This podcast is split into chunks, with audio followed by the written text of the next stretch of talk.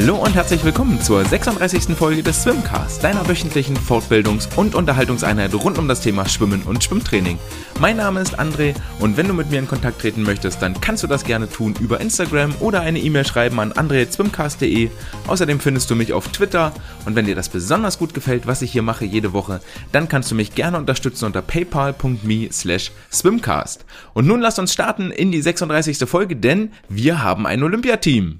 Am vergangenen Sonntag hat das Qualifenster sein Ende gefunden nach drei langen, aufregenden und sehr, sehr mit Höchstleistung gespickten Wochenenden gibt es nun ein finales Olympiateam, das im Namen des DSV zu den Olympischen Spielen nach Tokio reisen wird. Und wir beglückwünschen ganz herzlich und stellen vor im Team Annika Brun, Isabel Gose, Leonie Kuhlmann, Sarah Köhler, Celine Rieder, Laura Riedemann, Franziska Hentke, Anna Elend, Lisa Höping, Marie Petruschka, Hanna Küchler, Ergänzt durch die Herren Damian Wirling, Lukas Mertens, Florian Wellbrock, Henning Mühlleitner, Fabian Schwingenschlögel, Lukas Matzerath, Marco Koch, Marius Kusch, David Thomasberger, Philipp Heinz, Christian Diener, Jakob Heidmann, Ole Braunschweig, Christoph Hildebrand, Erik Friese und Paul Sellmann.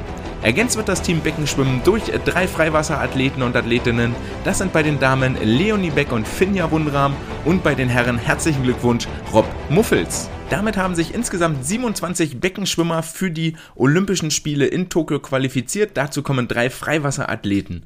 Wem das Team jetzt sehr groß vorkommt, das ist zum einen richtig, denn ich glaube, noch vor zwei oder drei Jahren hätten wir nicht erwartet, dass wir mit so einer großen Mannschaft zu den Olympischen Spielen fliegen. Und auf der anderen Seite wiederum ist das Team gar nicht so groß, denn 2016 waren bereits 27 Beckenschwimmer, ergänzt durch zwei Freiwasserathleten mit in Rio de Janeiro und 2012 in London waren es sogar 29 25 Beckenschwimmer, die von drei Freiwasserathleten ergänzt wurden. Das heißt also, das Team ist gar nicht so wesentlich gewachsen, aber der DSV hat, sein, äh, hat sein, seinen Wunsch erfüllt, dass sich nun 30 Aktive auf den Weg äh, in die japanische Landeshauptstadt machen werden.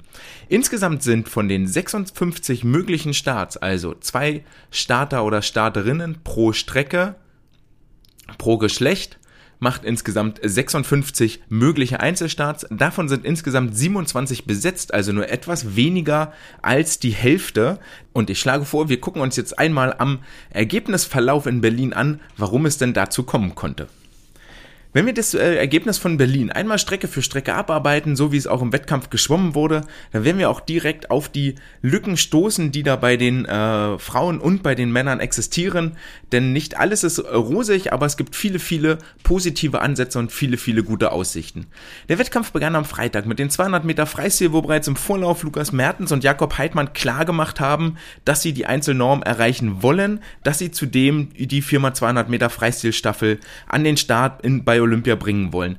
Das führte dazu, dass Lukas im Vorlauf nur drei Zehntel über der Normzeit äh, blieb, vier Hundertstel hinter ihm schlug Jakob an die dann beide im Finale sich nochmal ein wenig steigern konnten. Für Lukas hat es dann gereicht auf 1,46,4, also blieb er damit drei Zehntel unter der Normzeit. Jakob schlug nach einer Minute 46 und 98 Hundertstel an und blieb damit 28 Hundertstel über der Normzeit. Und dieses Prozedere, was wir hier jetzt sehen, oder dieses Ergebnis, was die beiden Männer uns präsentiert haben, direkt im Auftaktwettbewerb, das zieht sich eigentlich durch das komplette Wettkampfwochenende auch durch. Entweder, also die Favoriten, die Chancen hatten auf Normerfüllung, sind immer immer so entweder ganz knapp vorbeigeschwommen oder ganz knapp drunter geblieben. Das ist also, waren, waren alles, alles sehr haarscharfe Entscheidungen, die weiß ich gar nicht, ob die viel häufiger zugunsten der Athleten ausgegangen sind. Auf jeden Fall sind einige Dramen dabei gewesen, die wir auch hier im Nachfolgenden nochmal beleuchten möchten. Für die 200 Meter Freistil sei nochmal darauf hingewiesen, dass es vor einigen Monaten ein sehr, sehr aufsehenerregendes Interview mit Ian Thorpe gab, der gesagt hatte, dass äh, aktuell, so wie er das sieht, die 200 Meter Freistil im Weltmaßstab komplett falsch geschwommen werden, nämlich dahingehend, dass die ersten 100, 150 versucht wurden, hm, mit möglichst wenig Einsatz, möglichst schnell zu sein und dann für die letzten 50 sich so viel Energie wie möglich aufzuheben. Sein Ansatz war hingegen ein anderer, der da sagte, okay, du musst von vorne weg Vollgas geben, die 200 Meter müssen nach 100 Metern wehtun, nur dann kann eine Spitzenzeit dabei rauskommen. Und ein ähnliches Problem sehen wir hier, Problem vielleicht falsch gesagt, aber eine ähnliche Taktik sehen wir hier bei Lukas und bei Jakob. Die Zeiten von Lukas sind 25,3, 26,9, 27,4 auf der dritten Bahn, 26,8 auf der letzten Bahn. Für Jakob gestaltet sich das ein bisschen anders, 25,6, 27,1 vorneweg, dann 27,4 auf der dritten Bahn, 26,9 auf der letzten Bahn. Bei beiden also der ganz klassische ich will Anfängerfehler gar nicht in den Mund nehmen, aber etwas, was wir unseren Athleten, selbst wenn sie erst elf sind, schon mit auf den Weg geben.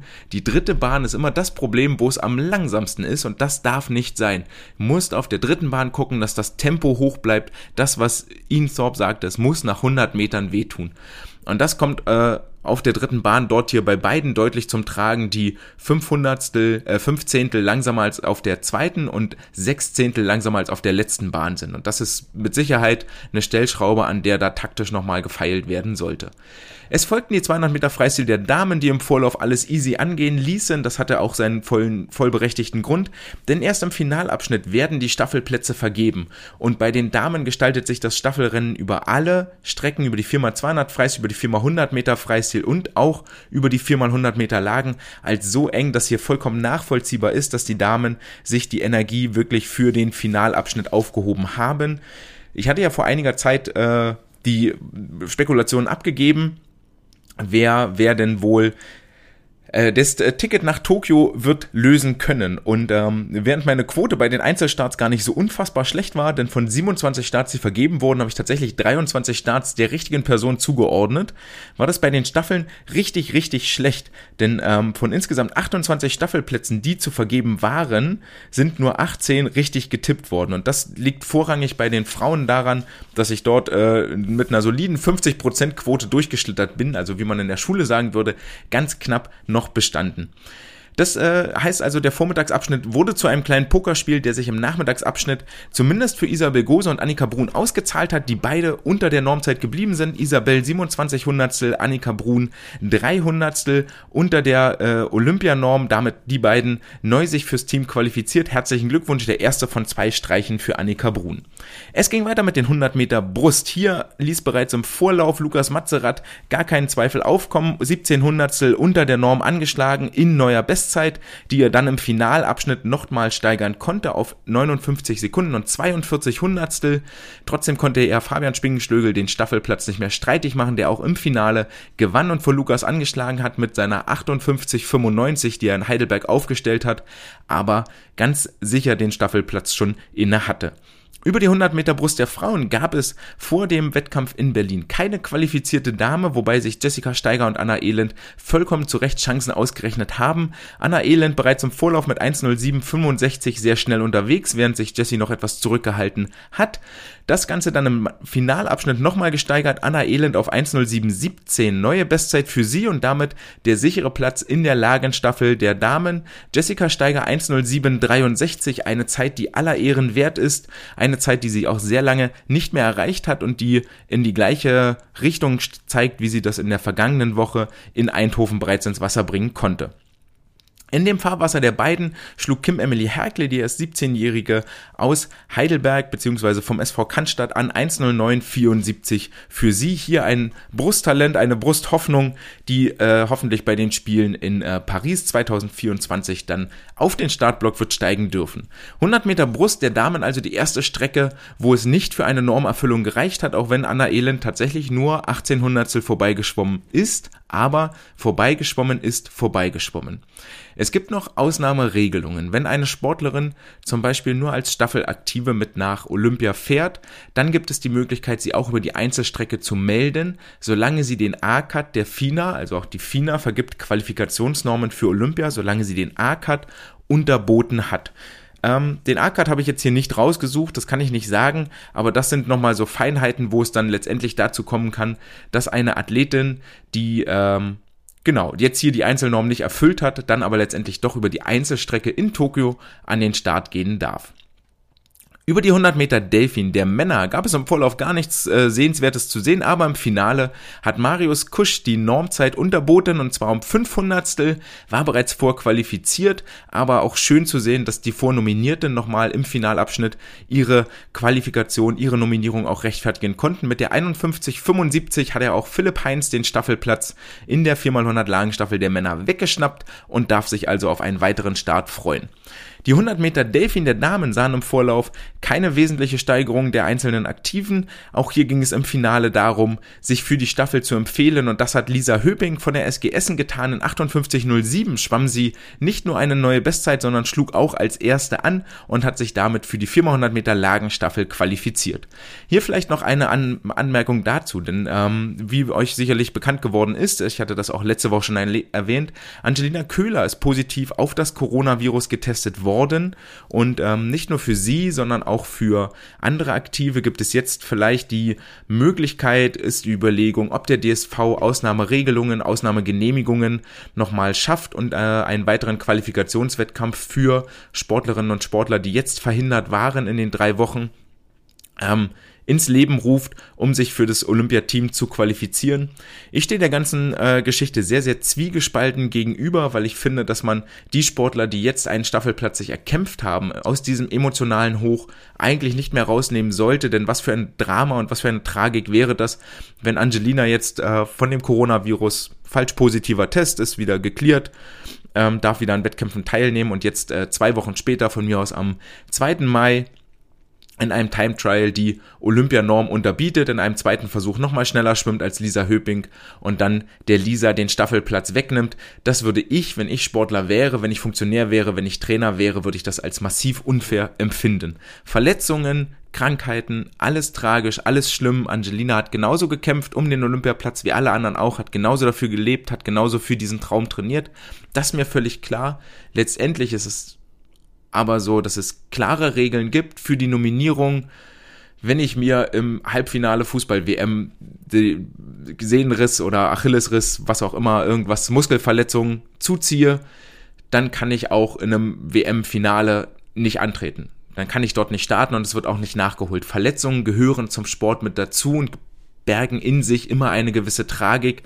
Dafür jetzt Ausnahmeregelungen zu schaffen, zumal die Zeit von Lisa wirklich sehr, sehr gut ist, die auch über die drei Wochen gezeigt hat, über die zwei Wettbewerbe waren es, einer in Eindhoven, einer jetzt in Berlin, gezeigt hat, dass sie diese Leistung nicht nur einmal, sondern wiederholt ins Wasser bringen kann, ähm, wäre für mich an der Stelle eher so gar nicht nachvollziehbar.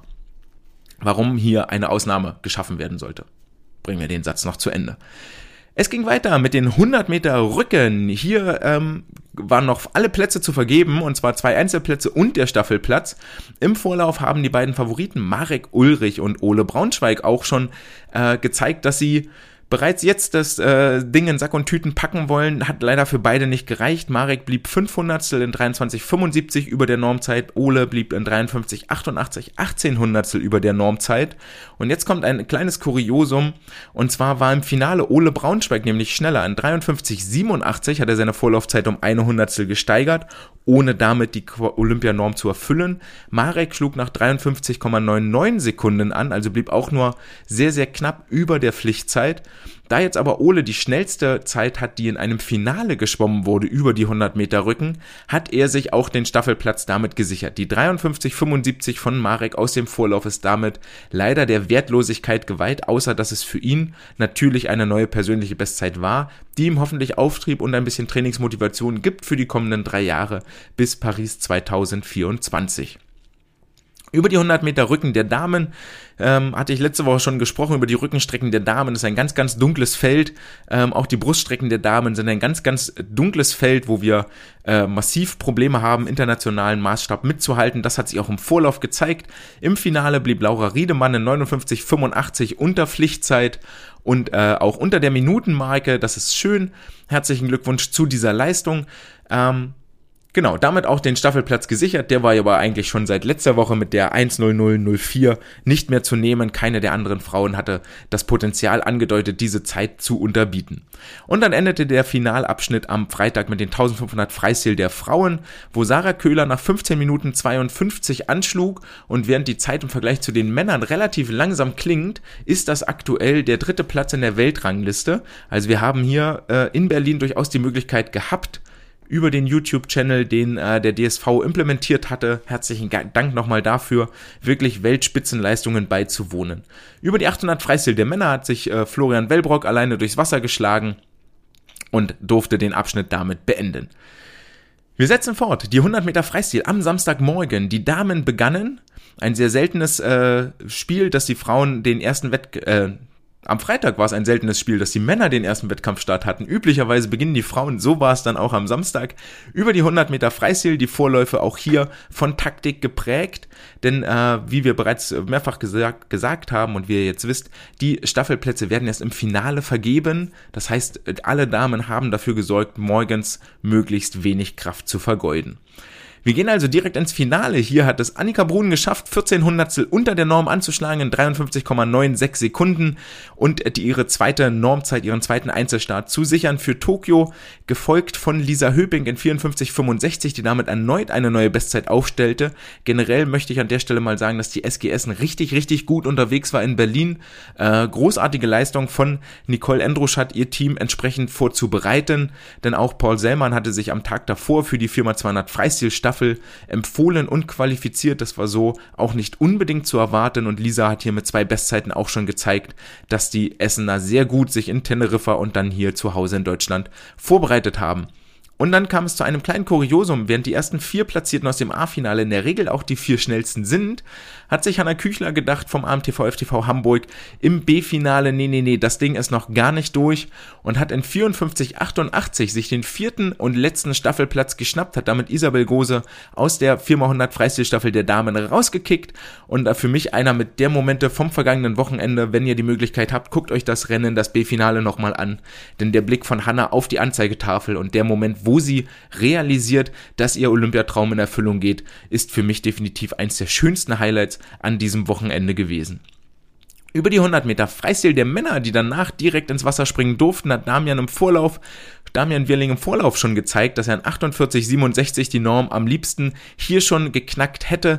Das gelang ihm dann aber im Finale in 48,48 mal wieder eine Punktlandung. Wir reden von 200 die er unter der Pflichtzeit geblieben ist. Nach ihm haben noch angeschlagen ähm, Christoph Fildebrand und Marius Kusch, deren Staffel ergänzt wird durch Erik Friese, der in der amerikanischen Mission Vejo äh, im Finale eine 49.05 geschwommen ist und damit den vierten Platz gesichert hat und damit Joscha Salcho aus der Staffel verdrängt hat.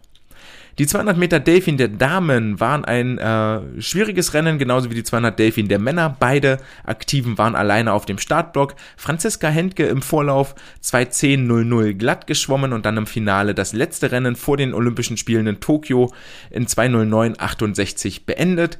Für sie, die schon vorqualifiziert war, geht es jetzt in die Finalen, in den finalen Formschliff. Ramon im Vor Vormittagsabschnitt ähm, noch nicht so richtig fit gewesen, wobei Ramon auch einiges verkraften musste, wie jetzt letztens zu hören war hatte ja wohl auch Anfang des Jahres eine kleine Corona-Infektion zu überstehen zusammen übrigens äh, ein, ein Feld, das sich auch durch den Schwimmsport inzwischen wohl durchzieht. Äh, gerüchteweise hatte wohl auch Christian Diener einen positiven Corona-Test, der dann aber wieder negativ war und nochmal positiv und nochmal negativ, was vermutlich der Grund ist, weshalb er vergangenes Wochenende, also in der Woche vor Berlin, in Stockholm nicht am Start war. Ähm, dann hat, betraf es ja Angelina Köhler, Sven Schwarz, Julia Mozinski war davon betroffen. Also das Virus macht auch vor den Schwimmern nicht Halt, selbst wenn wohl die Ansteckungsgefahr in der Schwimmhalle an sich sehr gering ist. Das legt zumindest der Schluss nahe, dass es hier keine Gruppenclusterinfektionen im Rahmen von Trainingsgruppen oder Schwimmwettkämpfen gab. Jedenfalls äh, schwamm Ramon am Vormittag äh, das Rennen einsam und allein, blieb schon knapp über der Pflichtzeit und hatte sich dann für den nachmittäglichen Finalabschnitt nochmal einiges vorgenommen. Die Pflichtzeit hier 1,56,20, wenn ich das so richtig im Kopf habe. 1,56,30 die Pflichtzeit, knapp vorbei. 1,56,30 und hatte dann zusätzlich zu seiner kleinen Corona-Infektion auch noch am Donnerstag einen äh, Autounfall, der ihm ein kleines Schleudertrauma beschert hat und das rückt die 1,56,64, die er geschwommen ist, nochmal in ein ganz, ganz anderes Licht. 34 Hundertstel über der Pflichtzeit, ähm, sehr, sehr ganz, ganz enges Ding und das Gesicht von Ramon war unfassbar traurig, denn wie das so ist bei den Sportlern, mit dem Anschlag und dem Blick auf die Anzeigetafel wissen die Sportler meist viel besser ihre Leistung einzuordnen, als das jeder Kommentator oder Trainer von außen kann. Ramon sollte aber noch eine dritte Chance erhalten, nämlich am Sonntagnachmittag. Dazu kommen wir, wenn die Zeit reif ist. Wir setzen den Wettkampf fort. 400 Meter Freistil der Frauen, 400 Meter Freistil der Männer. Und während wir in den letzten Jahren eher so versucht haben, über die Kurzstrecken uns Medaillen und Finalchancen zu erarbeiten, sind inzwischen die 400 Meter Freistil zu einer kleinen deutschen Domäne geworden. Denn über beide, in beiden Geschlechtern haben jeweils drei Aktive die Pflichtzeit unterboten. Zum einen waren das bei den Damen im Finale Sarah Köhler und Isabel Gose. Sarah Köhler in 40519, Isabel Gose in 40599 unter der Pflichtzeit geblieben, dicht gefolgt allerdings von Leonie Kuhlmann von der SG Neukölln in 40625, die sich zu ihrer Bestzeit von vor zwei Wochen nochmal um über eine Sekunde verbessert hat. Große, große Leistung, herzlichen Glückwunsch dazu und es bleibt jetzt abzuwarten, ob eine der beiden vor ihr platzierten Damen, Sarah oder Isabel, ihren Einzelstart zurückzieht und Leonie damit über die 400 Meter Freistil starten darf. Leonie hatte ihren äh, Olympiaplatz aber schon sicher, indem sie sich am Freitag für die 4x200 Meter Freistilstaffel qualifiziert hat. Also hier kein, kein sehr großes Drama. Es ist kein Olympiastartplatz verloren gegangen, kein Olympiatraum geplatzt. Es ist nur in Anführungsstrichen eine Strecke weniger. 400 Meter Freistil der Männer haben ja schon letzte Woche ein Fernduell geliefert zwischen Henning Mühlleitner und Lukas Mertens. Das hat sich jetzt hier in Berlin im Becken fortgesetzt und ähm, wir werden später nochmal die Leistungen auch einordnen, die die äh, Männer und Frauen hier ins Wasser gebracht haben. Erstmal nur die Zeiten. Alle drei sind neuerlich unter der Normzeit geblieben. Florian Wellbrock 344,36, Lukas Mertens 344,86 und Henning Mühlleitner in 345,36 sich auch nochmal zwei Zehntel im Vergleich zum letzten Wochenende verbessert und gesteigert. Ähm, Respekt an alle drei, die sich hier gegenseitig zu Höchstleistungen pushen und mit Sicherheit auch den ein oder anderen Trainingsmeter im Trainingslager zusammen abgerissen haben. So ganz überraschend wird das wohl nicht gekommen sein. Aber dass sich alle drei hier in so ein eindrucksvoller Manier für die Olympischen Spiele qualifiziert und empfohlen haben, das dürfte für ein bisschen Ruhe äh, in den Trainergesichtern, in den Funktionärsgesichtern des Deutschen Schwimmverbandes gesorgt haben. Der Wettkampf am Samstag endete mit den 400 Meter Lagen der Damen und der Herren.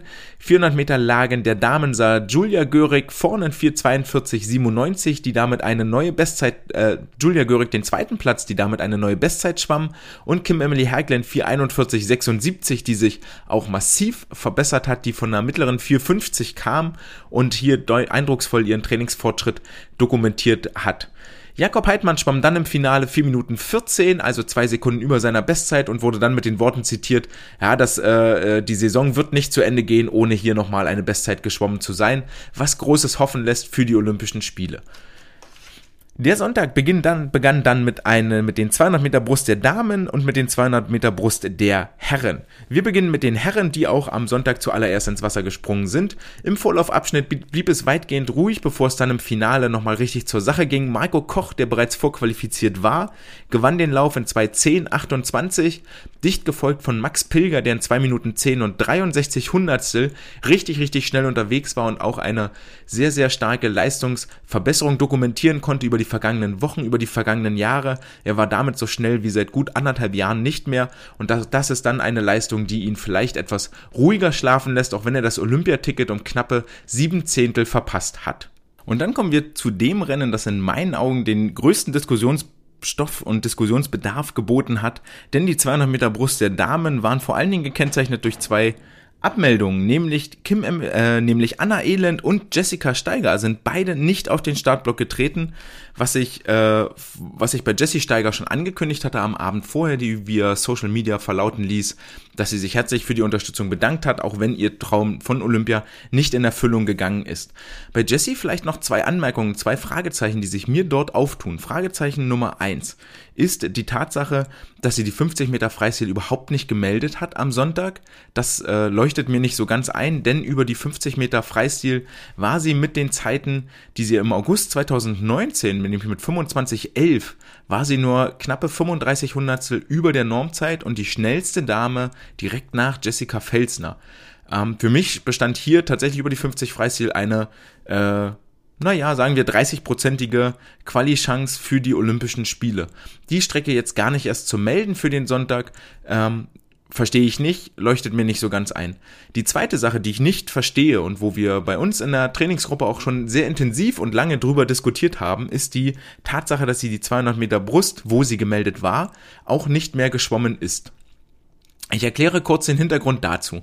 Wenn ich ich aus meiner, aus meiner Sicht, ich kenne das nicht, ich bin nicht an Olympischen Spielen am Cut gescheitert, aber wenn ich jetzt aus meiner Sicht mir das Ganze angucke und dann überlege, okay, ich habe am Samstag die 100 Meter am, am Freitag die 100 Meter Brust äh, habe ich in Sand gekloppt, am Samstag die 100 Meter Freistil habe ich mich auch knapp nicht für die Staffel qualifiziert und habe die Norm nicht geschafft. Und ich weiß, ich habe am Sonntag noch eine Chance, mich für Olympia zu qualifizieren. 200 Brust, völlig egal, ob ich die Strecke mag oder nicht mag.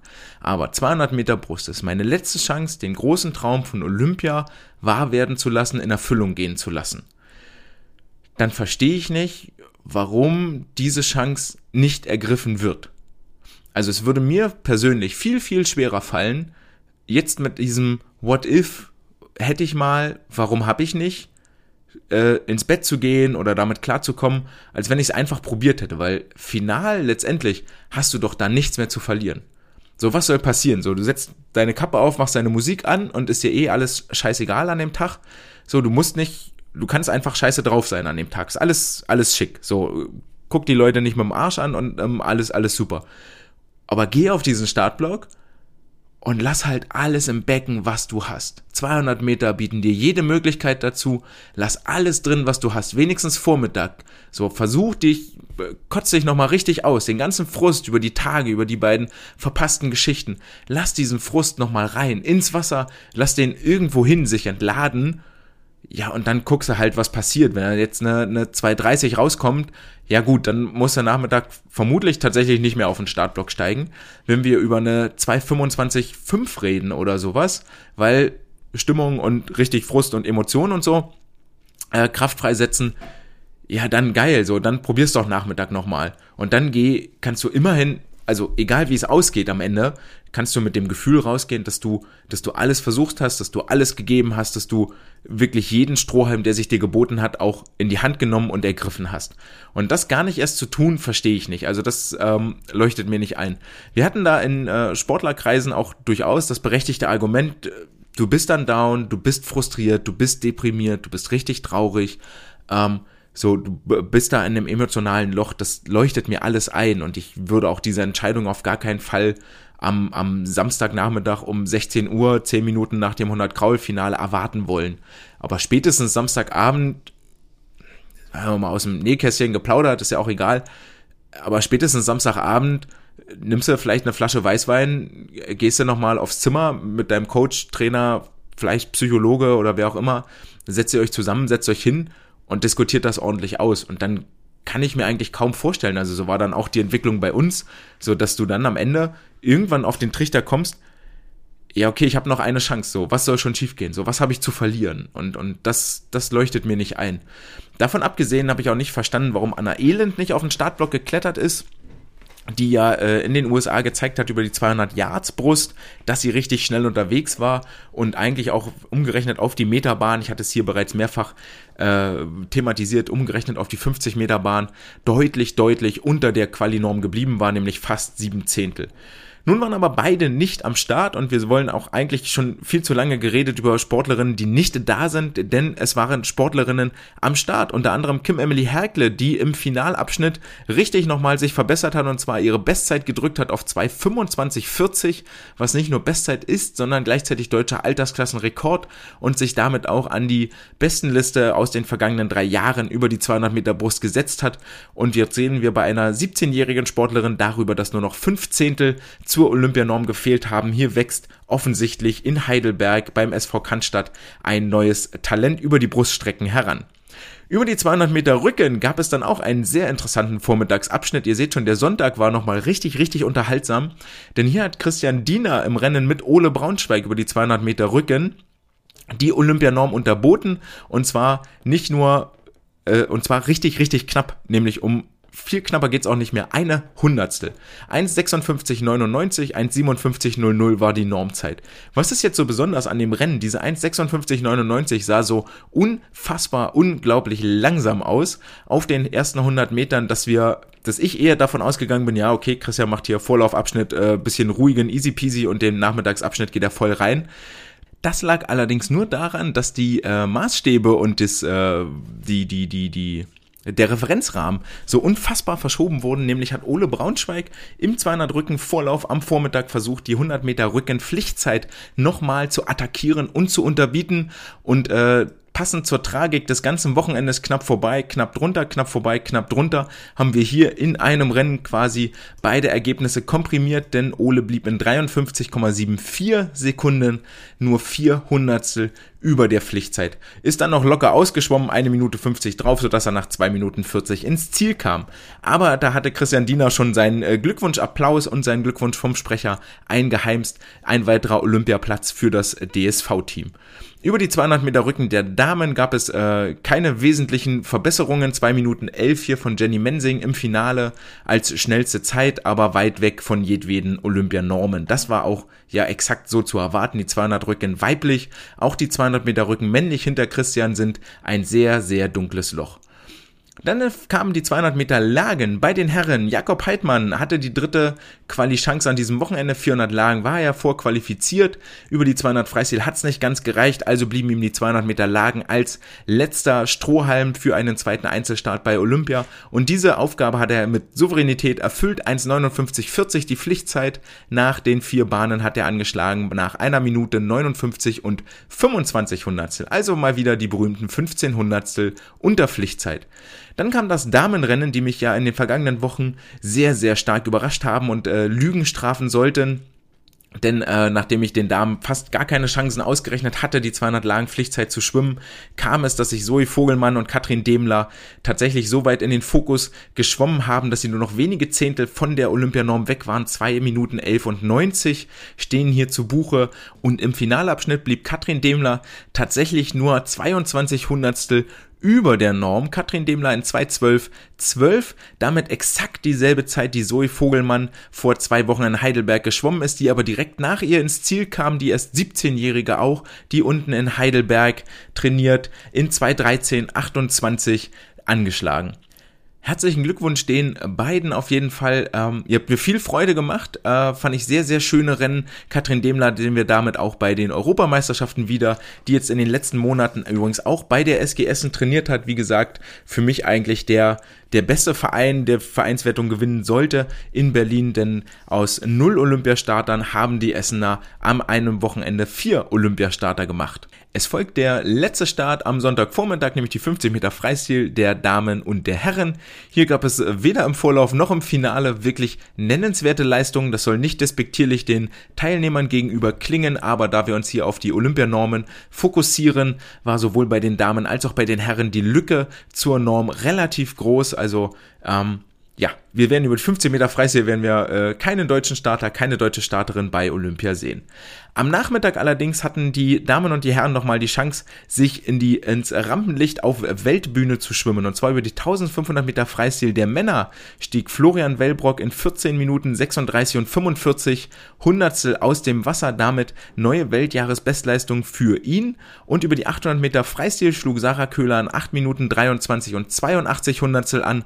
Auch eine im Weltmaßstab durchaus respektable Leistung für sie. Damit habt ihr jetzt einen Eindruck äh, bekommen, was an diesem Wochenende so los war und ich glaube, viele der Versprechen, die wir im Vorfeld äh, aufgebauscht haben und die Erwartungshaltung, die wir im Vorfeld hatten, sind durchaus erfüllt worden. Es gab viele, viele spannende Rennen, viele, viele Duelle, viele, viele enge Normerfüllungen und viele enge Norm-Nichterfüllungen. Ein Rennen bin ich euch noch schuldig, nämlich die 200 Meter Delfin von Ramon. Das war am Time Trial am Sonntag als letzter Start, hat er nochmal die Chance bekommen, sich für Olympia zu qualifizieren. Hier müssen wir dann aber leider sagen, dass das dritte 200 Delfin Rennen innerhalb von zwei Tagen Prinzipiell wäre das genau der Olympiarhythmus ja auch, wenn der Weg ins Finale führen sollte. Aber dieses dritte Rennen hat dann leider nicht mehr zu einer Verbesserung geführt. In 1,57,48 hat Ramon dann tatsächlich sogar sein schwächstes, in Anführungsstrichen schwächstes Rennen an diesem Wochenende abgeliefert. Wirklich, wirklich schade, dass es nicht gereicht hat. Da gab es auch nochmal eine kleine Regelkunde von den Swimsport News, denn theoretisch könnte man Ramon natürlich nachnominieren, aber das geht nur, wenn ein aktiver, und das ist David Thomasberger, hat bereits den FINA A-Cut unterboten. Dann muss der zweite Aktive, den die Nation auf den Startblock stellt, auch den FINA A-Cut unterboten haben. Der lag allerdings bei 1,56,48 und in keinem der drei Rennen ist Ramon unter dieser Zeit geblieben. Traurig, traurig, wirklich schade, da Ramon mit Sicherheit kein ganz einfacher Charakter ist, aber jemand, der immer viel Freude, viel Leben ins Team bringt und der mit Sicherheit schmerzlich vermisst werden wird. Aber, und damit möchte ich den Kreis an der Stelle vielleicht nochmal schließen und den Seitenhieb tatsächlich kurz verteilen oder für euch als, äh, als äh, Nachdenk, als Denkanregung, Denkanstoß mitgeben. Ramon hat es an diesem Sonntag halt nochmal probiert, die 200 Delfin. Und er könnte mir vorstellen, oder für mich, ich kann mir vorstellen, dass ich dann besser schlafen können würde, als wenn ich es gar nicht erst nochmal versucht hätte. Aber das muss letztendlich ja, und das möchte ich vielleicht am Schlusswort hier so stehen lassen, jeder für sich selber entscheiden, wie er damit umgeht und es ist mit ganz großer Sicherheit auch eine wirkliche Typfrage. Und nun lasst uns wieder zurückkommen zu den Glanzleistungen und zu den Glanzlichtern aus Berlin. Denn die bisher geschwommenen Qualinormen aus den vergangenen drei Wochen möchte ich einmal mit euch zusammen im Weltmaßstab einordnen, damit wir hier wirklich nochmal, also uns vor Augen führen, die Sportler haben nicht nur die Normen erfüllt und geschafft, sondern haben sich auch international positioniert. Dazu muss man sagen, dass es im Moment noch ein bisschen schwierig ist, wirklich mal zu gucken, okay, äh, wo stehst du jetzt in der aktuellen Weltlist, Weltrangliste, weil in den Weltranglisten, die ich gefunden habe, sind zum Beispiel die Olympia Trials der Japaner, die Olympia Trials der Briten, die am gleichen Wochenende wie Berlin stattgefunden haben, nicht mit eingearbeitet. Und man muss dazu sagen, dass die Amerikaner ihre Trials erst noch abhalten werden.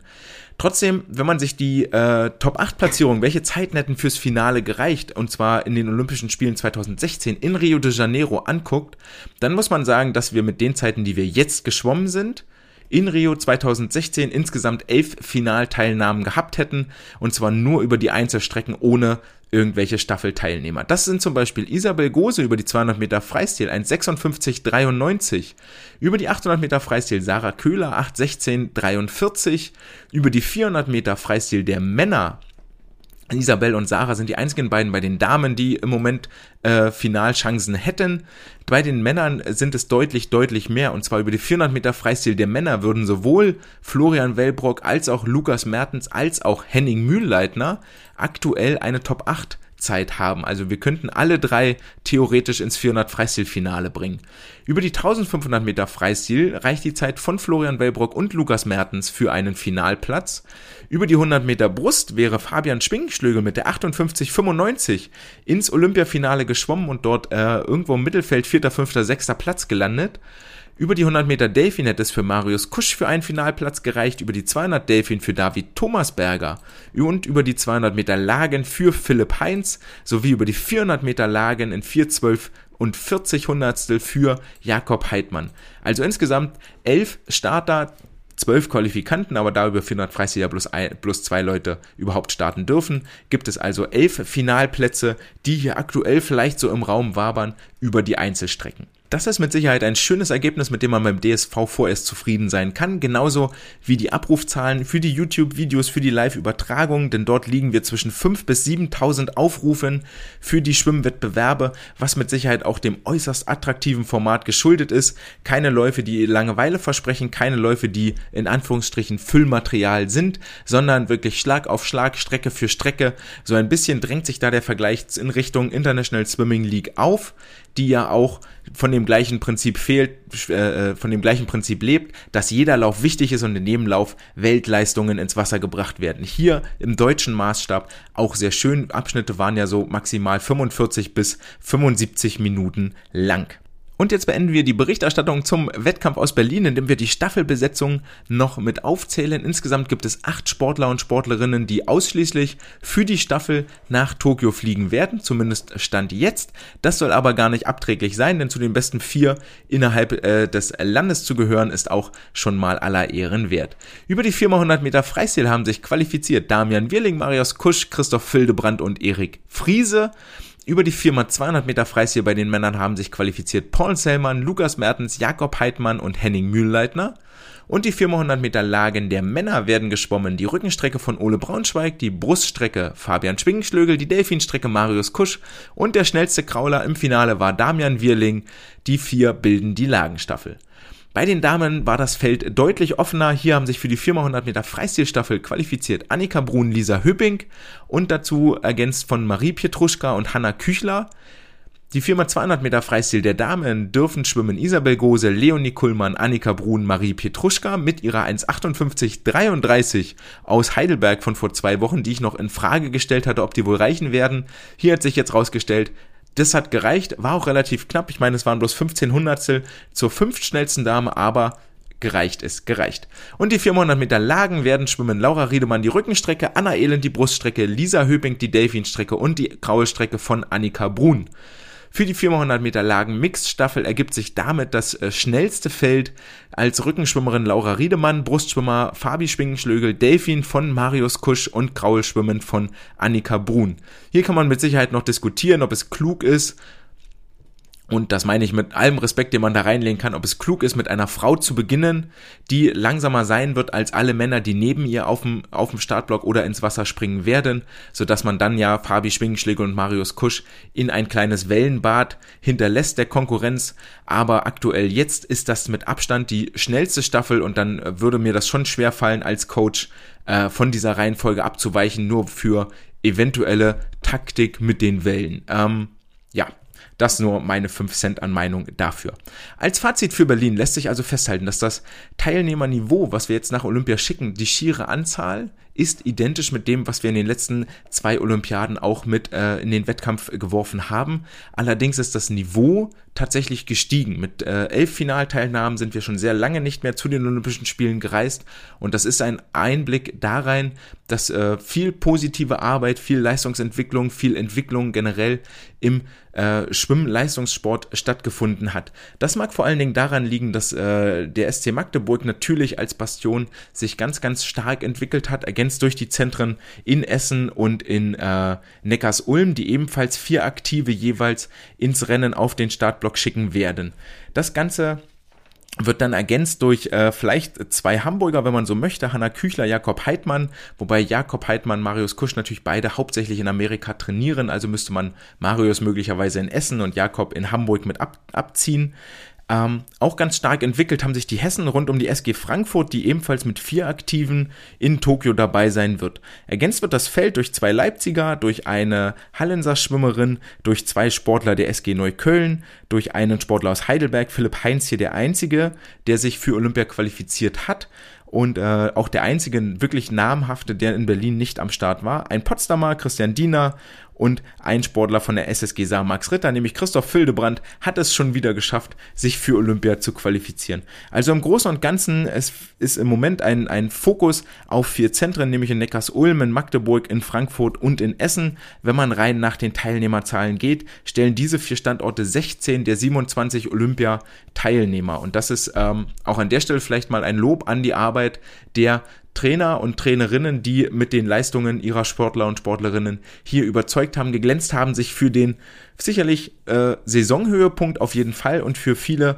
vermutlich auch der Lebenshöhepunkt, dass sie sich qualifizieren konnten. Ebenfalls schön zu sehen ist, dass es äh, durchaus Nachwuchs gibt, der sich entweder schon ins Rampenlicht geschwommen hat. Auch eine Isabel Gose ist erst Jahrgang 02, eine Hanna Küchler ist Jahrgang 02, eine Anna Elend ist erst Jahrgang 01. Dahinter kommen eine Kim Emily Hergle, Jahrgang 03, eine Zoe Vogelmann, Jahrgang 03. Bei den Männern ein Lukas Mertens, Jahrgang 01, die sich hier ins Rampenlicht schwimmen oder in den nächsten Jahren definitiv ihren Durchbruch schaffen sollten. Das macht ein bisschen Mut, dass dort ein paar kleine Pflänzchen äh, wachsen und äh, ankeimen, die sich in den nächsten Jahren hoffentlich dann auch im internationalen Maßstab und auf internationaler Bühne, nicht nur jetzt bei der kommenden EM, sondern dann auch bei den Weltmeisterschaften und anderen Höhepunkten zeigen können. Wie geht es nun weiter mit den Olympioniken und dem ganzen Olympiateam, mit dem Trainer und Betreuerstab? Jetzt geht es darum, die äh, qualifizierten Aktiven und das äh, Betreuerteam für die Olympischen Spiele zu nominieren. Dem Deutschen Olympischen Sportbund, dem Deutschen Olympischen Sportbund, dem Vorstand zu, äh, zur Nominierung vorzuschlagen und dann die Tickets, Visa und alles organisatorische in die Wege zu leiten. Wer ist verantwortlich für die Nominierung der Aktiven bzw. für die Kommunikation zum DOSB? Das ist im DSV der Direktor Leistungssport und damit sind wir auch direkt beim nächsten Thema, nämlich beim DSV und dem äh, Direktor Leistungssport. Und ehrlich gesagt bin ich ein bisschen zwiegespalten, ob wir über den äh, Kindergarten, der da jetzt gerade passiert und wirklich am Kochen ist, wahnsinnig viele Worte verlieren sollten, ähm, denn es ist absolut unwürdig und mir fehlen tatsächlich ein bisschen auch die Worte, um das äh, vernünftig auszudrücken. Es ist unwürdig, was hier aktuell passiert. Ähm, es ist so ein bisschen Hickhack und äh, jeder, jeder schiebt dem anderen die Schuld zu und alle äußern sich und alle haben eine Meinung. Ich möchte hier keine Meinung äh, in Abrede stellen oder was. Der offene Brief, der jetzt über die Swimsport News und über andere Kanäle ähm, veröffentlicht wurde und äh, an die Medien weitergereicht wurde, ist mit Sicherheit ein allerletzter Verzweiflungsversuch von den Unterzeichnern und da waren ja viele namhafte dabei. Einige haben natürlich auch gefehlt wie das so ist bei so offenen Briefen, aber bei vielen namhaften Unterzeichnern, wie zum Beispiel dem Bundestrainer Berghahn Vitense, dem Bundestrainer Diagnostik, Törpel, Lasse Frank aus Berlin, Alexander Kreisel aus Heidelberg, Norbert Warnatsch aus Magdeburg, Sarah Köhler, die aktiven Sprecherin, Tobias Preuß als äh, Sprecher der Athletenkommission, ehemalige Weltmeister von Almsig, Britta Steffen, Paul Biedemann, Biedermann, Sabine Pöller, die im Management tätig ist, die Vorsitzende des Betriebsrates Silvia Wahl und die Referentin für das Verbandsmanagement Nathalie Deschauer haben diesen Brief unterschrieben. Und das ist ein sehr, sehr breites Feld. Das heißt, es scheint dort wirklich auf vielen Ebenen zu brennen und zu haken. Und ähm, das kann man sich nur zu Recht vorstellen, denn der Direktor Leistungssport ist mit Sicherheit äh, jemand gewesen, der dort hauptamtlich beschäftigt war und für alle organisatorischen Prozesse tätig war. Und nach allem, was ich, was man hören kann und was so aus der Presse zu erfahren ist oder aus Gesprächen, ist es so, dass Thomas Koschilgen beileibe nicht der beliebteste oder der größte Sympathieträger war, aber man hat seine Expertise geschätzt, er war hart, aber fair und er hatte vor allen Dingen Erfahrung aus, dem, aus der Leichtathletik, die er jetzt umsetzen konnte.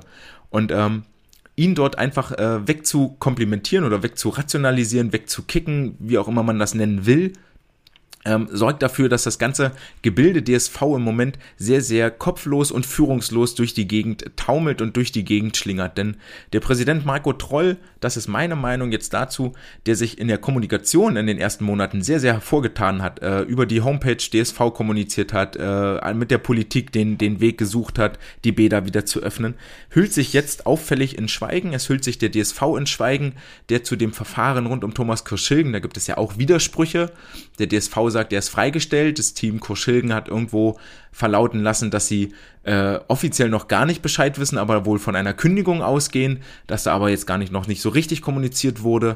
Generell mit den äh, Landestrainern, mit den Stützpunkttrainern wird auch nur widerwillig bis gar nicht kommuniziert. Äh, Fragen werden nicht beantwortet und man kann sich äh, jetzt vorstellen, dass sich der neue Vorstand mit all den Maßnahmen, die da jetzt aktuell getroffen wurden, die mit Sicherheit so scheint es, nicht im Einklang mit den ausführenden Personen, also mit den Trainern am Beckenrand und mit den Organisatoren äh, getroffen wurden, dass man sich damit mit den ganzen Geschehnissen sehr unbeliebt gemacht hat und ähm, wir seitdem auch in massiv unruhigem Fahrwasser schweben. Also nicht nur mit diesem ganzen sexualisierte Gewaltskandal, der schon schlimm genug ist, seitdem Thomas Kroschilgen auch zu, zu entlassen und von seiner Arbeit zu entbinden, hat nicht zur Beruhigung der Lage beigetragen. Auch nicht die Tatsache, dass wohl ein Bewerber bereit stünde mit Michael Groß, der Name geistert schon jetzt ein äh, relativ lange, der auch äh, durch die Medien, der auch tatsächlich die Bereitschaft signalisiert hat, er würde das Amt auch machen und den DSV weiter voranbringen, dass dort aber jetzt gar nichts weiter ähm, unternommen wird von Seiten des DSV, ist überhaupt kein gutes Zeichen. Und die Frage ist vollkommen berechtigt, die in dem offenen Brief gestellt wird, wie sieht es eigentlich aktuell um die Finanzen aus? Denn die äh, Unternehmensberatung Rosenbaum-Nagy wird wohl den DSV schwerlich für nur 400, 500 Euro im Monat beraten, sondern das wird eine ordentliche Stange Geld kosten, das unter Garantie an anderen Ecken, an anderen Stellen fehlen wird. Alles in allem stellt sich der DSV hier gerade in ein maximal schlechtes Licht mal wieder vor den Olympischen Spielen und ich glaube nicht, dass das daran liegt, dass der Fokus generell auf dem DSV liegt vor den Olympischen Spielen, sondern der DSV schafft es regelmäßig selber sich hier äh, maximal dilettantisch darzustellen und wie wir alle wissen, das P in DSV steht auch für Professionalität. Damit kommen wir zu den deutschen Jahrgangsmeisterschaften, die nämlich äh, heute am Donnerstag, 22.04. völlig überraschenderweise verschoben wurden, nämlich in die zweite Jahreshälfte. Und äh, auch hier bin ich gerade sehr, sehr zwiegespalten, ob wir jetzt auf jede neue Sau aufspringen sollen, die durchs Dorf getrieben wird. Natürlich müssen wir drüber reden, wenn ein DJM-Termin verkündet wird. Aber bereits vor vielen, vielen Wochen war eigentlich äh, klar und höchst fragwürdig, ob der Wettkampf überhaupt durchgeführt werden kann, weil natürlich die Entwicklung der Pandemie weder planbar noch in irgendeiner Art und Weise absehbar war. Stattdessen hat der DSV hier an der Stelle und das, äh, ähm, ja, weiß ich nicht, ob ich das damals schon kommuniziert habe, ist auch völlig egal.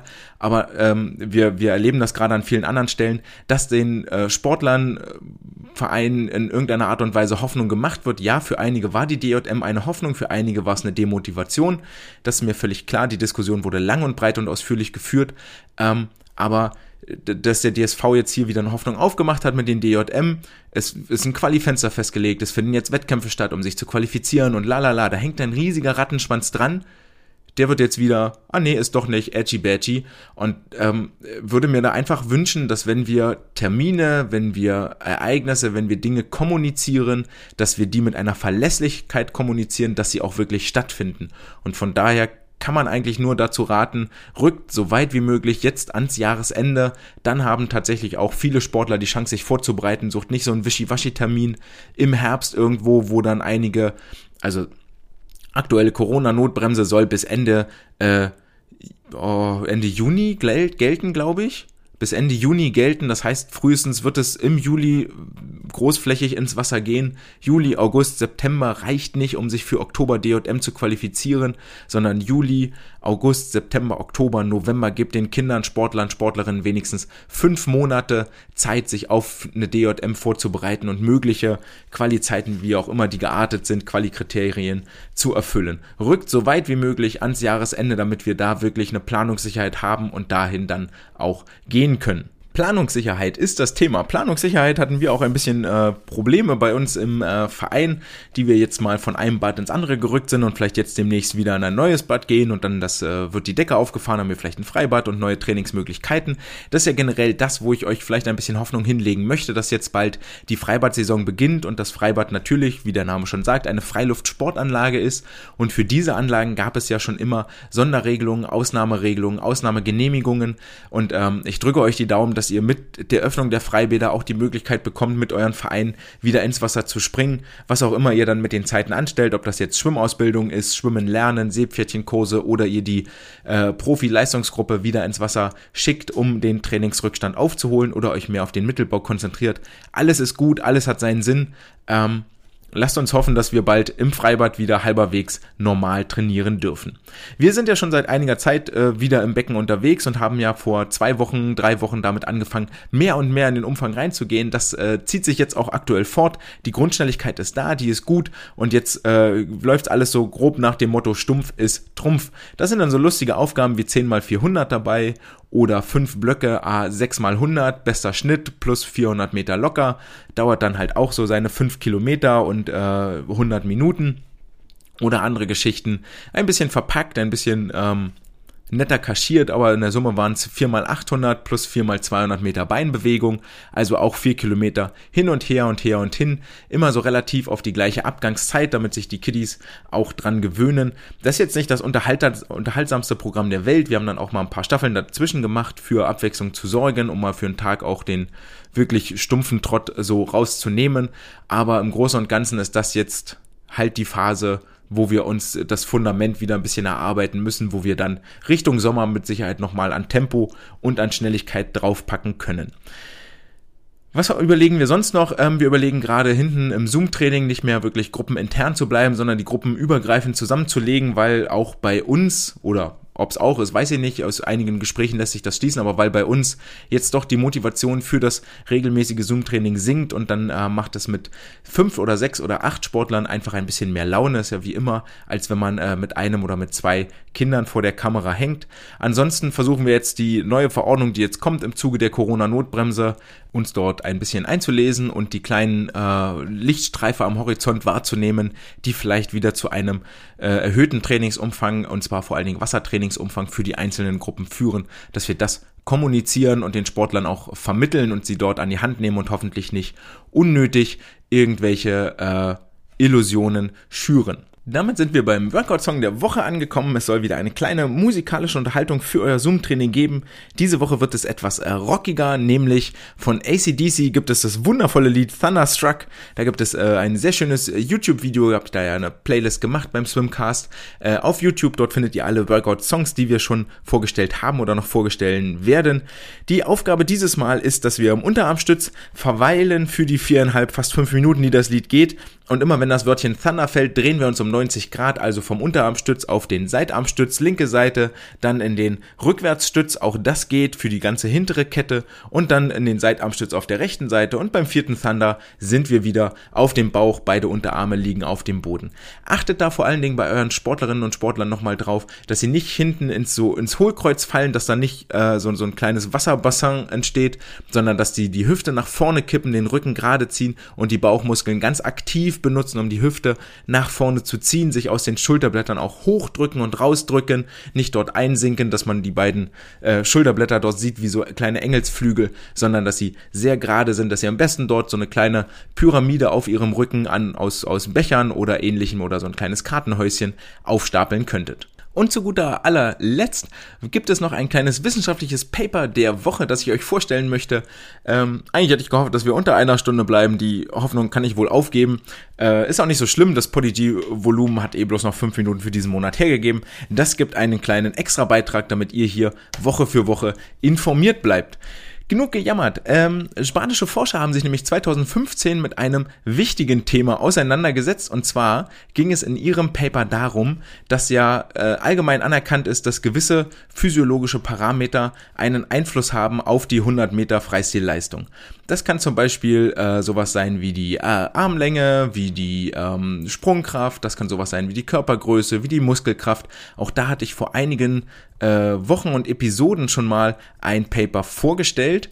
Und zwar war das in Folge, jetzt muss ich hier kurz äh, suchen und mal nachgucken. Ich meine, das war relativ, äh, hier ging es in Folge 20 um Größe und Body Composition Determine Arm Propulsive Force also wo quasi Körpergröße und die äh, Zusammenstellung, die, die Körperproportionen dafür verantwortlich sind, wie viel Vortrieb man mit den Armen generiert.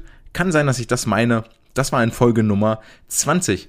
Und jetzt äh, haben sich die Forscherinnen und Forscher hier aus Spanien aber gefragt, okay, wir wissen jetzt so viel über Muskeln, wir wissen so viel über die Körperanthropometrie, also äh, Fußgröße, Handgröße, Unterarmlänge, Oberarmlänge, gesamte Armlänge, bla bla bla. Aber was ist eigentlich mit dieser berühmten Schwimmerlunge? Warum hat die denn eigentlich noch keiner untersucht?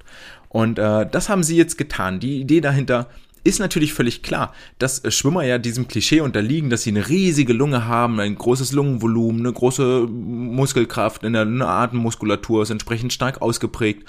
Und das äh, ist ja nicht nur Mythos, sondern auch hinlänglich bekannt, dass Schwimmer allgemein tatsächlich äh, viel trainiertere Atemmuskulatur haben als Sportler im, im gleichen Alter und mit ähnlichen Belastungen, die das Ganze aber in der Luft machen.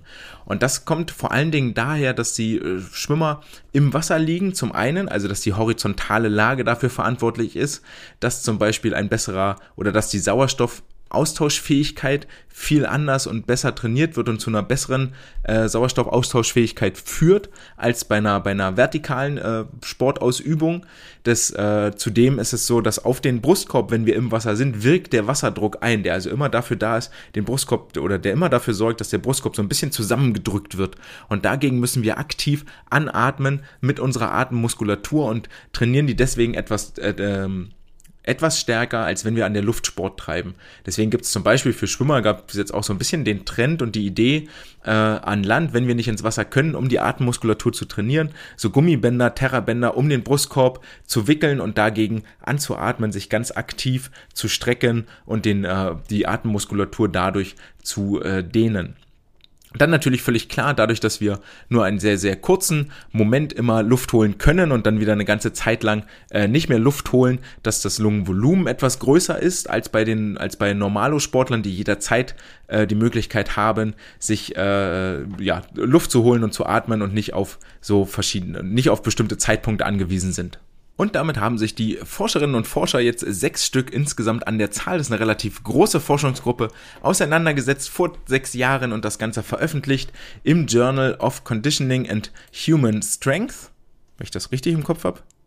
ah, die heißen alle gleich, im Journal of Strength and Conditioning Research unter dem Titel Forced Inspiratory Volume in the First Second as Predictor of Front Crawl Performance in Young Sprint Swimmers. Wir nehmen das, äh, den Titel gleich nochmal in Ruhe auseinander, aber habt ihr es jetzt einmal gehört. Wen haben sie sich dafür rangesucht? Insgesamt 17 äh, spanische Schwimmer mit nationalem Level, also die bei den äh, spanischen Meisterschaften gestartet sind. Davon waren 8 männlich und 9 weiblich, 15 bis 22 Jahre alt und hatten eine 100 Meter Bestzeit Freistilschwimmen von 56,2 für die Herren und 65,2 Sekunden für die Damen. Wie wurde das Ganze jetzt, äh, wie wurde die Untersuchung durchgeführt? Es war relativ, äh, relativ einfach gehalten. Und zwar sind die äh, Sportlerinnen und Sportler als Vergleichswert einen äh, Time Trial geschwommen, nämlich 100 Meter All Out, so schnell sie können, haben natürlich vorher ein Warm-up gemacht und so weiter. Aber das war letztendlich die Korrelationsvariable, die sie sich dort genommen haben. Also die 100 Meter Zeit äh, war das, wo sie dann festgemacht haben, okay, guter Schwimmer oder schlechter Schwimmer. Und dann haben sie zusätzlich am äh, Sportler selber nochmal drei Parameter untersucht. Zum einen die Sprungkraft in äh, zwei Ausführungen und zwar einmal im Squat Jump. Squat Jump ist, wenn der Sportler aus dem Stand sich auf 90 Grad absenkt, die Hände in die Hüften nimmt, dort einen Moment verweilt, irgendwie zwei, drei Sekunden und dann nach oben springt, so hoch wie möglich. Dort wird die hohe Höhe gemessen. Das gleiche passiert beim Counter Movement Jump, wo allerdings der Sportler in einer flüssigen Bewegung die Knie beugt und dann direkt wieder in die Sprunghöhe übergeht. Dadurch wird der Dehnungsverkürzungszyklus im Muskel ausgenutzt. Es entsteht eine höhere Sprungleistung als beim Squat Jump. Dazu haben die äh, Forscher dann nochmal Körpermerkmale gemessen, nämlich die Größe, das Gewicht und das Körperfett, so als ganz globale Parameter. Das ist nicht wahnsinnig detailliert, das wird später auch noch als äh, Schwäche in der Studie aufgezeigt. Und dann haben sie die wesentlichen Lungenparameter gemessen. Und hier wird es ein bisschen interessant. Und zwar ging es darum, dass äh, zum einen der Peak Inspiration Flow gemessen wurde, also wie hoch ist, die, äh, ist der Atemfluss maximal dann wurde das Einatemvolumen innerhalb der ersten Sekunde gemessen, das Ausatemvolumen innerhalb der ersten Sekunde und äh, die Forced Vital Capacity, das ist quasi das komplette Ausatemvolumen. Quasi das, was, was mir, wenn wir einen Lungentest machen beim Arzt, äh, wenn er dann sagt, und jetzt atme mal so lange wie möglich aus, das ist diese Forced Vital Capacity. Die Testung hat äh, insgesamt dreimal stattgefunden in einer Session und zwar sollten die, äh, wurden die Sportlerinnen und Sportler dazu angehalten, einmal explosiv, also so schnell wie möglich einzuatmen und dann im Anschluss so explosiv, so schnell wie möglich auszuatmen. Die Ausatmung, die dann stattfand, sollte bis zum Ende durchgeführt werden, ne, das, was ich gerade schon beschrieben habe, um das komplette Ausatemvolumen auch zu messen und zu bestimmen. Den Test bei der Atmung und an dem, an dem Spiroergometer haben die äh, Jungs und Mädchen insgesamt dreimal durchgeführt und äh, davon wurde dann der, äh, der Durchschnittswert genommen. Und jetzt äh, zeigen sich folgende, folgende Korrelationen hier auf. Und zwar überraschenderweise, entgegen Papern, die wir vorher schon hatten, gibt es äh, keine Korrelation, keinen Zusammenhang zwischen der äh, Körperhöhe, zwischen der Körpermasse und zwischen dem Körperfettanteil und der Schwimmleistung. Das äh, steht ein bisschen im Widerspruch zu dem, was äh, in anderen Papern schon mal gefunden wurde, wobei die Autoren hier, wie gesagt, äh, einschränkend darlegen, dass sie wirklich nur die Körperhöhe gemessen haben und nicht die einzelnen Gliedmaßen, also nicht die Beinlänge, nicht die Fußlänge, nicht die Armspannweite. Und äh, das sind aber eigentlich die Prädiktoren für eine äh, graue Leistung. Von daher kann man hier jetzt nur sagen, okay, Körperhöhe, Körpermasse und das Körperfett an und für sich sind kein äh, Prädiktor, sind keine Vorhersagevariable für die 100 Meter graue Leistung. Gleiches galt für die Sprungtests, die auch keine Korrelation aufgezeigt haben, also weder die maximale Höhe im Squat Jump noch die maximale Höhe im Counter Movement Jump konnten hier als äh, Vorhersagevariable für die 100 Meter Freistilleistung dienen, was ähm, möglicherweise daran liegt, und das gilt auch für die anthropometrischen Merkmale, also Körperhöhe, ähm, was möglicherweise daran liegt, dass die Gruppe ja bereits vorselektiert war. Es waren ja alles schon nur Aktive, die quasi auf dem gleichen Level sind, nämlich äh, Teilnehmer an spanischen Meisterschaften, nicht nochmal unterteilt oder, oder weiter differenziert in Olympioniken, in äh, spanische Nationalschwimmer und in äh, Regionallevel-Schwimmer, also unterklassige Schwimmer, sondern waren alle im Prinzip aus einer, aus der gleichen Zielgruppe. Umso erstaunlicher ist tatsächlich, dass sich aber in den Lungenparametern ähm, zwei Parameter herauskristallisiert haben, die tatsächlich mit der Leistung korrelieren. Und zwar ist es sowohl bei den Männern als auch bei den Frauen das äh, maximale Einatemvolumen innerhalb der ersten Sekunde. Woher kommt das? Äh, ich glaube, wenn man sich das äh, Schwimmen so irgendwie vorstellt, dann ist das relativ klar, dass es darum geht, gerade beim Kraulschwimmen in sehr kurzer Zeit sehr viel Luft in die Lunge zu holen. Also wenn man das Ganze mal zeitlich irgendwie vermisst, dann hast du für das Einatmen beim Kraulschwimmen so zwischen 0,3 und 0,5 Sekunden Zeit. Und äh, da möchtest du ja so viel wie möglich in deine Lunge reinholen. Und ähm, da ist natürlich dann klar, dass äh, der, der Luftfluss innerhalb der ersten Sekunde sehr, sehr groß sein muss. Alles, was danach passiert, spielt eigentlich gar keine Rolle mehr, weil wir sowieso nicht so viel Zeit haben. Und das ist ja eine Fähigkeit und eine Fertigkeit. Ist das eine Fertigkeit? Keine Fähigkeit? Das ist die Fertigkeit, die wir bei jedem Armzug, bei jedem Schwimmtraining, bei jedem Schwimmzug, den wir machen, trainieren und üben. Wir trainieren unsere Atemmuskulatur darauf, in möglichst kurzer Zeit möglichst viel Luft äh, einzuholen. Bei den äh, Frauen wiederum war dann noch als zweiter Parameter dazu, und zwar die äh, Forced Vital Capacity, also das komplette Ausatemvolumen, korrelierte mit der Schwimmzeit. Beide Parameter korrelieren natürlich negativ, das heißt, je höher das Einatemvolumen, desto kleiner ist die Zeit. Deswegen ist das hier eine negative Korrelation, relativ schnell erklärt. Und dann kann man über äh, weitere statistische Parameter und Berechnungen rausfinden, dass bei den Männern das äh, Einatemvolumen in der ersten Sekunde insgesamt 66 Prozent der äh, 100 Meter Zeitvarianz erklärt hat. Also, die männlichen Schwimmer haben sich ja, sind ja nicht alle die gleiche Zeit geschwommen. Und der Unterschied, den sie in ihren Zeiten haben, lässt sich zu 66 Prozent dadurch erklären, dass das Einatemvolumen in der ersten Sekunde äh, unterschiedlich ist zwischen den beiden. Bei den äh, Frauen wiederum waren das nur 58%, Prozent, aber immer noch deutlich mehr als die Hälfte äh, der, der 100 Meter Kraulleistung kann nur über das Einatemvolumen erklärt werden.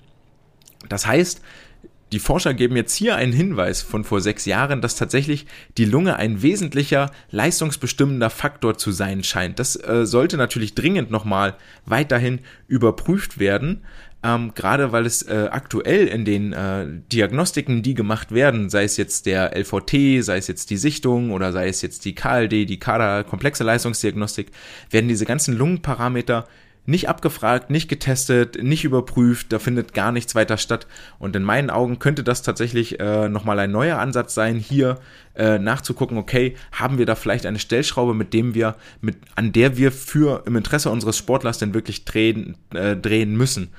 Denn die Atemmuskulatur ist letztendlich auch eine Muskulatur, die wie jede andere ermüdet über die Zeit. Die fällt natürlich nicht aus und man kriegt da keinen Krampf, äh, aber die, die ermüdet natürlich. Und das ist das, was wir alle kennen, gerade bei den jungen Sportlern.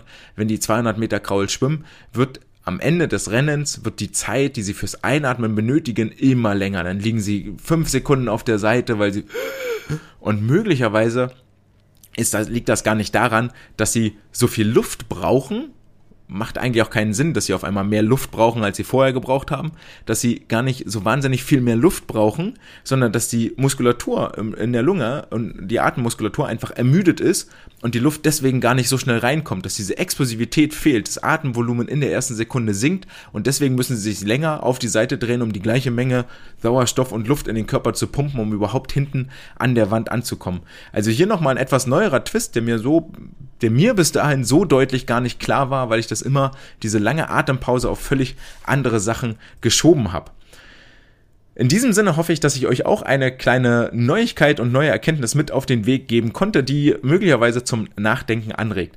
Eine Sache habe ich noch zu erzählen. Ähm, bei uns ist gerade ein bisschen äh, chaotisch. Ich bedanke mich wie immer herzlich äh, und das äh, bitte hört nicht auf damit. Ähm, es gehen weiterhin regelmäßig äh, entweder E-Mails oder äh, Instagram-Nachrichten bei mir ein. Äh, ich krieg's im Moment nicht auf die Reihe, dort auf alles angemessen und adäquat zu antworten. Bitte seht mir das nach. Wir ziehen nächste Woche um und haben jetzt hier auch beim Schwimmen gerade noch mal ein bisschen mehr Stress gehabt in den letzten Wochen. Ähm, ich verspreche, dass wir da ab äh, der ersten Maiwoche, dass das wieder besser wird bei mir, dass ich auch regelmäßig antworte und ja, mit euch in Interaktion trete das soll's für diese Woche auch erstmal gewesen sein. Ähm, ihr seid jetzt im Bilde, wie das Olympiateam aussieht für, das, für den deutschen Schwimmverband, für die Becken- und Freiwasserschwimmer, die mit nach Tokio fliegen dürfen. Ihr wisst jetzt, ähm, dass es keine deutschen Jahrgangsmeisterschaften geben wird. Seid ein bisschen im Bilde im Kindergarten des DSV, habt einen Workout-Song mitbekommen und beachtet hoffentlich ein bisschen mehr das Training der Atemmuskulatur in der Zukunft. Dass die International Swimming League auch weitere neue Bekanntmachungen gemacht hatte, das ist durchaus nicht an mir vorbeigegangen aber das bringen wir heute nicht mehr unter. Damit werden wir uns in den nächsten Wochen mal etwas genauer auseinandersetzen. Wenn hier ambitionierte Sportler, Sportlerinnen dabei sind oder auch ambitionierte Trainer, die mit ihren Schwimmern internationale Höhepunkte angeben, dann anstreben, dann sei euch aber gesagt, geht mal auf die äh, Homepage esl.global. Dort könnt ihr eine Anmeldeformular ausschreiben für alle Schwimmerinnen und Schwimmer, die über 18 sind. Die können sich für die sogenannte Draft anmelden und haben dann der theoretische Chance, bei der nächsten Saison, bei der dritten Saison der International Swimming League dabei zu sein. Ansonsten hoffe ich, dass ihr auch in der nächsten Woche wieder dabei seid. Wenn ihr mich unterstützen möchtet, gerne bei PayPal, paypal.me slash swimcast.